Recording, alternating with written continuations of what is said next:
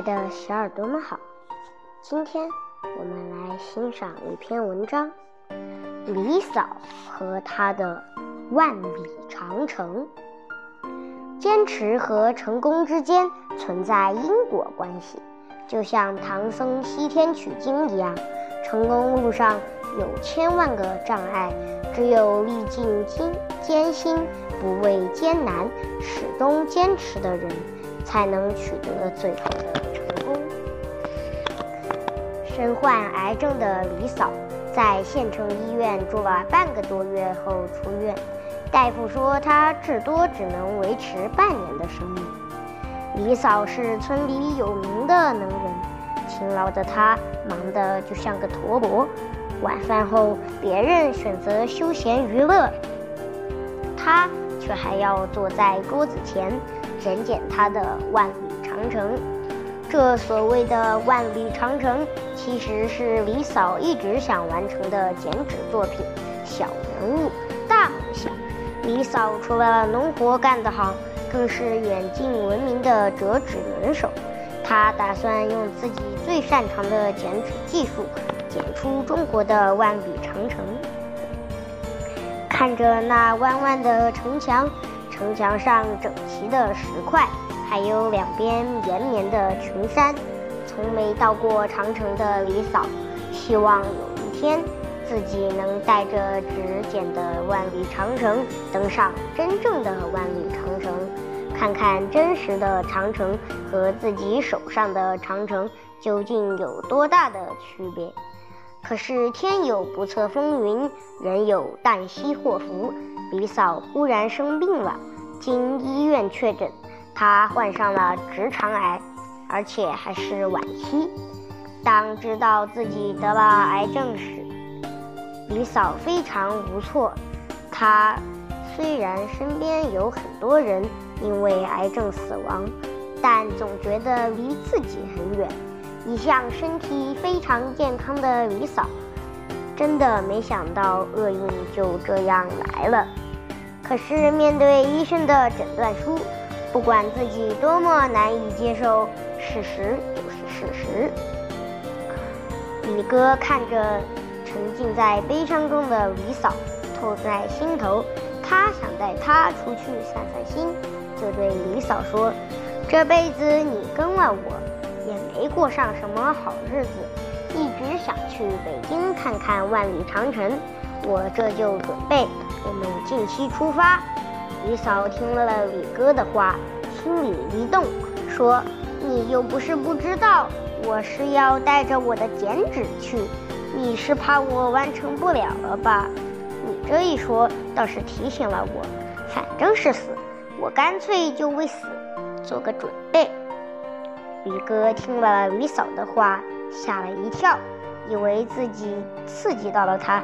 连连说：“你别这么想，我没这意思。”李嫂说：“我知道你没这意思，可是我是这意思。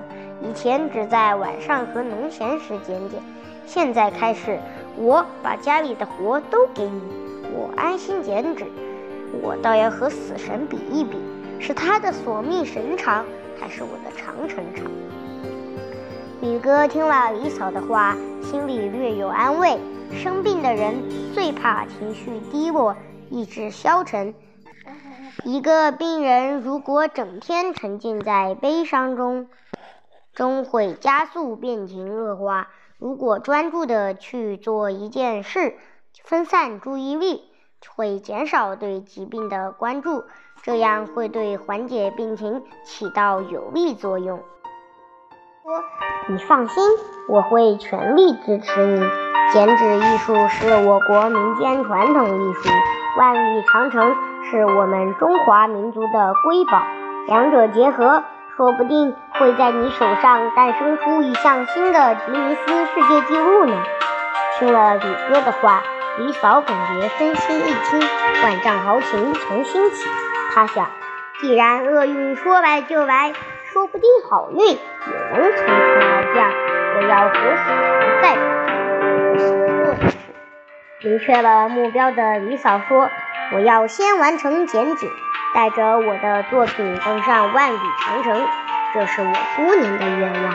如果到时走不动了，你就背我上去。”第二天，李嫂把桌子搬到堂屋里，专注地捡起捡起纸来。想到这有可能是自己最后的一幅作品，她剪得特别认真，每一块石头，每一片树叶，每一小草，都栩栩如生。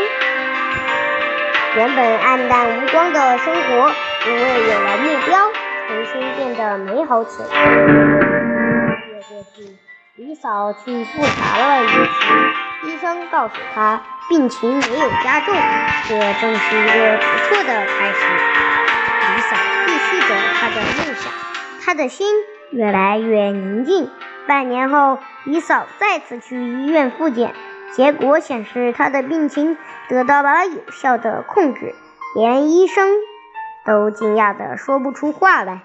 李嫂笑着说：“我的灵丹妙药就是梦想，有了梦想，有了追求，死神也望而却步。”一年后，李嫂的万里长城即将完成，看着剪纸上的长城，他的心就像插上了翅膀。飞到了遥远的北京。当我们走在荆棘丛生的路上时，疼痛不可避免，但除了一往无前，我们别无选择。